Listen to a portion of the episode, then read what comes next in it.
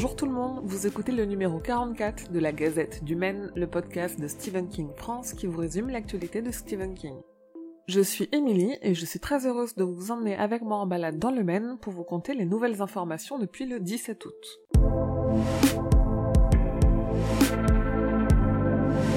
Fin août, Stephen King a répondu à une interview en direct sur YouTube avec un autre auteur, James Lee Burke. Il y aborde ses peurs et notamment sa grande inquiétude sur le fait de vieillir et de se dégrader, mais aussi ses difficultés à écrire des nouvelles, la fierté qu'il a pour ses enfants et sa femme, les changements dans sa routine d'écriture. Rendez-vous sur le site pour une traduction complète. Début septembre, on a appris que Stephen et Tabitha King ont fait un nouveau don via leur fondation. Cette fois, ils ont donné 50 000 dollars pour un nouveau fonds qui vient de se créer et qui lutte contre le racisme systémique dans le Maine et œuvre pour offrir une égalité des chances à toutes et tous. Une information qui ne concerne pas directement Stephen King, mais pas loin. Avez-vous déjà lu des romans de Joel, un de ses fils? Au détour des pages, vous avez peut-être déjà eu l'impression de repérer des connexions avec les histoires de son père, et à raison, puisque ces connexions existent. Dans une interview pour l'Ilja, il en dévoile un peu plus sur la proximité de son monde avec ceux de son père, allant jusqu'à dire qu'ils se trouvent eux aussi dans la tour sombre. Arte Nougat pour Halloween, puisque dans une soirée spéciale, ils vont diffuser Dead Zone de Cronenberg, mais aussi et surtout un nouveau documentaire inédit et français sur King. Appelé Le Mal Nécessaire, ce docu de 52 minutes est coproduit par Rokirama et se concentre sur des images d'archives de l'auteur et sur son écriture plutôt que sur ses adaptations.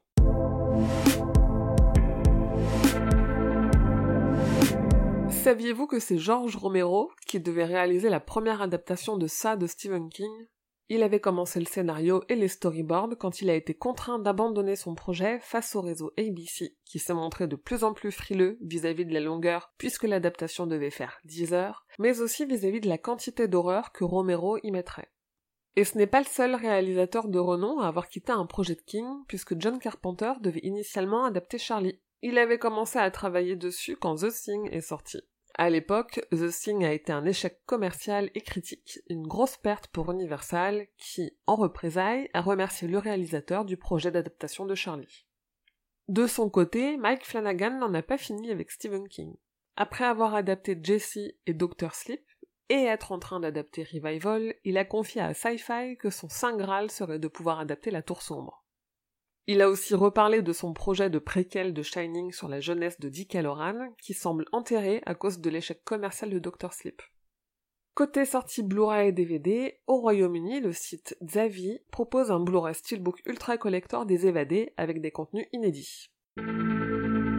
CBS All Access a enfin donné une date de diffusion pour la mini-série adaptée du Fléau. Les épisodes seront diffusés à raison d'un par semaine dès le 7 décembre 2020. En France, on n'a encore aucune information sur une diffusion de notre côté de l'Atlantique. Et qui dit date de diffusion dit aussi bonne annonce. Il est là, le premier petit teaser de la série Le Fléau a donné un aperçu du ton et de l'ambiance de la série en quelques secondes, et tous les retours ont été très positifs. D'ailleurs, on a aussi appris que Mick Garris, qui a notamment réalisé la première adaptation du Fléau de King, fera un caméo muet dans cette nouvelle série, donc une apparition sans trop d'importance a priori. L'acteur Dane Diane a une fois de plus été bavard sur l'adaptation de Histoire de Lisée. Il ne peut pas s'empêcher de répondre aux questions des journalistes, et dans une nouvelle interview, l'interprète de Jim Dooley a confié que dans la série, son personnage allait différer de la version du roman. De son côté, on ne sait toujours pas si la série The Outsider aura une deuxième saison. Normalement non, puisque la première a déjà raconté tout le roman de King, mais entre-temps a été publiée la novella If It Bleeds, qui est une suite à l'Outsider, donc qui pourrait être adaptée en saison 2 de la série. Jason Bateman a confié dans une interview qu'il ne sait pas où en est la prod à ce sujet, mais que c'est probable que ça se fasse. La saison 2 de Creepshow est enfin entrée en production, puisque la plateforme Shudder a révélé les premiers noms du casting et surtout le synopsis de quatre histoires, c'est-à-dire de deux épisodes. Pour le moment, pas d'adaptation de King au programme, mais il reste encore huit histoires à révéler, et pas d'infos non plus sur une diffusion française. La première saison de Creepshow sera quant à elle disponible en Blu-ray et DVD en France dès la fin de l'année grâce à l'éditeur français ESC Distribution qui n'a pas encore dévoilé la date ou la jaquette. Et une série qui, elle, n'aura même pas de première saison, c'est celle adaptée du roman Les Yeux du Dragon. le showrunner Seth Graham Smith a annoncé que lui avait annulé le projet à cause de problèmes de budget et de changements de producteurs exécutifs intervenus après le rachat par Disney.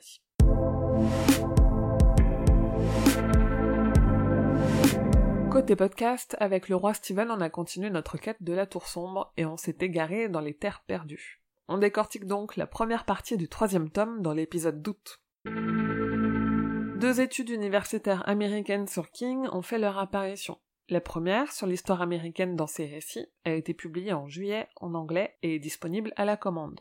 La deuxième sera publiée en janvier prochain, en anglais toujours, et s'intéresse à la politique dans les écrits de King, elle est aussi disponible en précommande. Sur les réseaux sociaux, le blogueur littéraire Thomas Books a lancé la saison 2 de son challenge Autumn New King, qui cette année vous permet de participer en lisant aussi du Joe Hill ou en regardant des adaptations de King. Nouveau type de produit dérivé, le livre de fiction. C'est la série Creepshow qui va un peu plus loin dans la promo et qui a publié le 1er septembre chez Scholastic une anthologie de deux novellas d'horreur directement inspirées de la série. Et du côté des produits dérivés plus traditionnels, je vous ai fait un dossier dans lequel j'ai regroupé une ligne de vêtements inspirée des films Cimetière, des pins de bureau par Funko d'après Gripsou 90 et 2017, un animatronique de Georgie avec son bras arraché, et un ballon rouge en déco d'Halloween qui laisse entendre le rire de Gripsou. Aussi, le jeu de plateau Shining dont je parlais en début d'année a été traduit et sera disponible en français dès le 30 octobre. Je vous ai mis sur le site des liens de précommande, à la FNAC notamment. On a appris le décès à 83 ans de l'actrice Charlotte Knight, qui avait notamment joué le rôle de la grand-mère dans Mercy, l'adaptation de la nouvelle Mémé, qui est publiée dans le recueil Brume.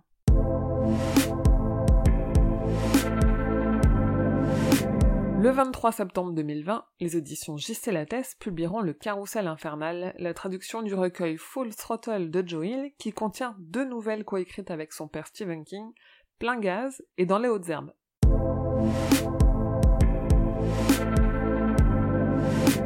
Et voilà, c'est tout pour la gazette numéro 44. J'espère que vous avez passé un bel été. Merci à toutes et tous pour votre patience. Je suis rentrée de vacances et la gazette reprend son rythme normal, donc rendez-vous dans deux semaines pour le prochain numéro. Si vous souhaitez soutenir l'association Stephen King France, vous pouvez donner au Tipeee et recevoir en contrepartie des goodies, des badges, des stickers, des sacs et même des marque-pages.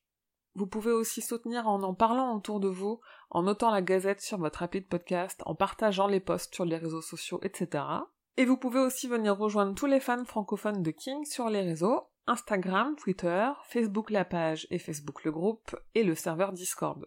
Et rendez-vous sur le site stephenkingfrance.fr dans l'article de cette gazette numéro 44 pour avoir plus de détails sur toutes les infos dont je viens de vous parler.